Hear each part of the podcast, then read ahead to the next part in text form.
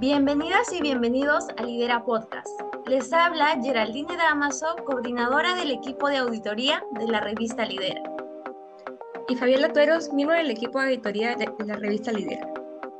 En este episodio conversaremos con la profesora Rosa Castañeda, doctora en Ciencias Contables y Empresariales por la Universidad Nacional Mayor de San Marcos, miembro de la Comisión de Investigación Contable en la Asociación Interamericana de Contabilidad Asimismo, profesional certificada en gestión de riesgos y normas internacionales de información financiera, quien el día de hoy nos hablará acerca de las similitudes, diferencias y tendencias futuras de la auditoría interna y externa.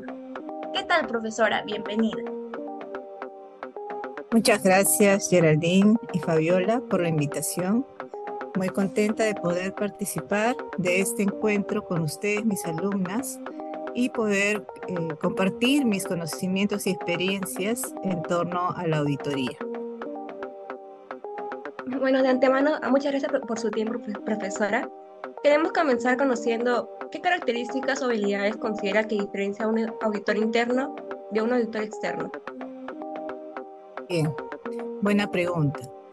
El auditor interno se orienta a la definición del plan de auditoría identificación de riesgos y controles, verificación del cumplimiento, así como el seguimiento de todo lo anterior en una empresa, en todos los ámbitos de esta. En ese sentido, reporta periódicamente sus hallazgos a los órganos de gobierno a quien reporta, llámese directorio, alta, alta gerencia. Para ello debe conocer necesariamente los marcos sobre control interno.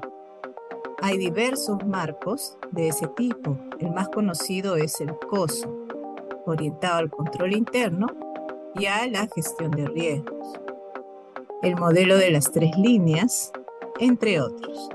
Estos modelos brindan mejores prácticas de desempeño en todas las líneas eh, de la organización. Por el lado del auditor externo, este no pertenece a la empresa y usualmente es contratado para garantizar la independencia de su trabajo en los encargos que están focalizados en el desarrollo de auditorías de estados financieros. Es un campo totalmente distinto. Para ello, el auditor externo debe conocer el marco normativo contable sobre el cual se preparan los estados financieros en el Perú, recordemos que son las NIF. Y en segundo lugar, debe conocer las normas internacionales de auditoría, conocidas como NIAS, que se constituyen en el marco sobre el proceder del auditor externo, a nivel de todo el proceso de auditoría, desde su contratación como auditores hasta la emisión de la opinión, conocido también como dictamen. Esas son las diferencias entre auditor interno y auditor externo. Muy interesante su comentario. Asimismo, sobre la auditoría interna, ¿cómo describiría que un auditor interno genera valor a la empresa? Bueno, el auditor interno podría generar valor con una evaluación crítica e independiente en cada uno de los procesos de la empresa. Recordemos de que el auditor se focaliza a nivel de toda la entidad. Para ello es muy importante que conozca a la empresa y sus diferentes dimensiones. Por ejemplo, su actividad económica, sus objetivos, sus expectativas de negocio, la infraestructura física y tecnológica y la posición competitiva. En ese sentido, por ejemplo, el mapa de procesos es una herramienta que contribuye en la identificación de los diferentes procesos que tiene una empresa. Llámese procesos estratégicos, procesos operativos y procesos de soporte o de apoyo. Cada uno de ellos va a exigir un enfoque específico de análisis. No es lo mismo analizar un proceso estratégico que usualmente involucra a la alta gerencia y toma decisiones estratégicas que, por ejemplo, eh, revisar procesos de soporte, de las áreas de soporte, llámese contabilidad, llámese gestión del talento, entre otros. Complementariamente a ello, la evaluación de la gestión integral de riesgos y controles asociados contribuye a la generación de valor, pues requiere del involucramiento del auditor y la generación de mejoras al sistema del control interno. Recordemos de que el riesgo es un elemento presente en todas las empresas y en nuestro quehacer diario. Valioso aporte, profesora Rosa. Nos queda clara, nos queda claro la importancia de la labor del auditor interno en una organización. Eh, ahora, en cuanto a la auditoría externa, ¿cuál es, el ¿cuál es el papel de los informes de auditoría externa y cómo se utilizan? Muy bien, interesante pregunta. Los informes de auditoría externa incluyen la opinión del auditor, conocida como dictamen y van acompañadas del conjunto de los estados financieros de la empresa. Recordemos que los estados financieros incluyen el estado de situación financiera, el estado de resultados integrales, el estado de cambios en el patrimonio, el estado de flujos de efectivo y las notas. Para cada trabajo de auditoría de este tipo, tanto el socio de auditoría como el representante de la empresa suscriben una carta de contratación que es una carta compromiso donde se establecen los derechos y obligaciones de ambas partes. En dicho documento hay una sección donde se especifican los términos del uso del informe de auditoría. Por ejemplo, en caso que la empresa auditada requiera publicar en su página web el informe de auditoría, deberá contar con la revisión y autorización del auditor antes de su publicación. El informe de auditoría responde al interés de a quienes va dirigido. Por lo general, está dirigido a los accionistas y directores de la empresa auditada, y a ellos se debe limitar. El auditor no puede garantizar respuesta a ningún otro interés ajeno, pues sigue procedimientos estandarizados de acuerdo a las líneas.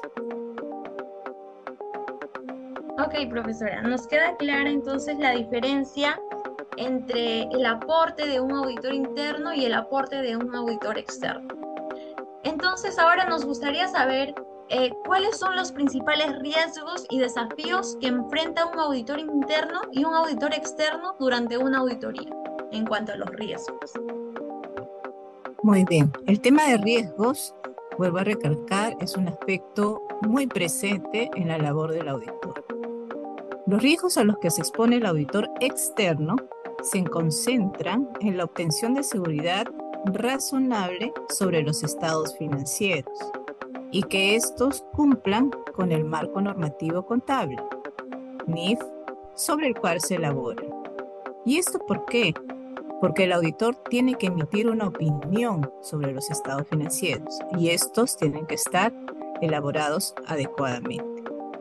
Para ello, tiene que diseñar una estrategia que contemple todos los procedimientos de auditoría y sobre todo contar con toda la información de la empresa a su disposición.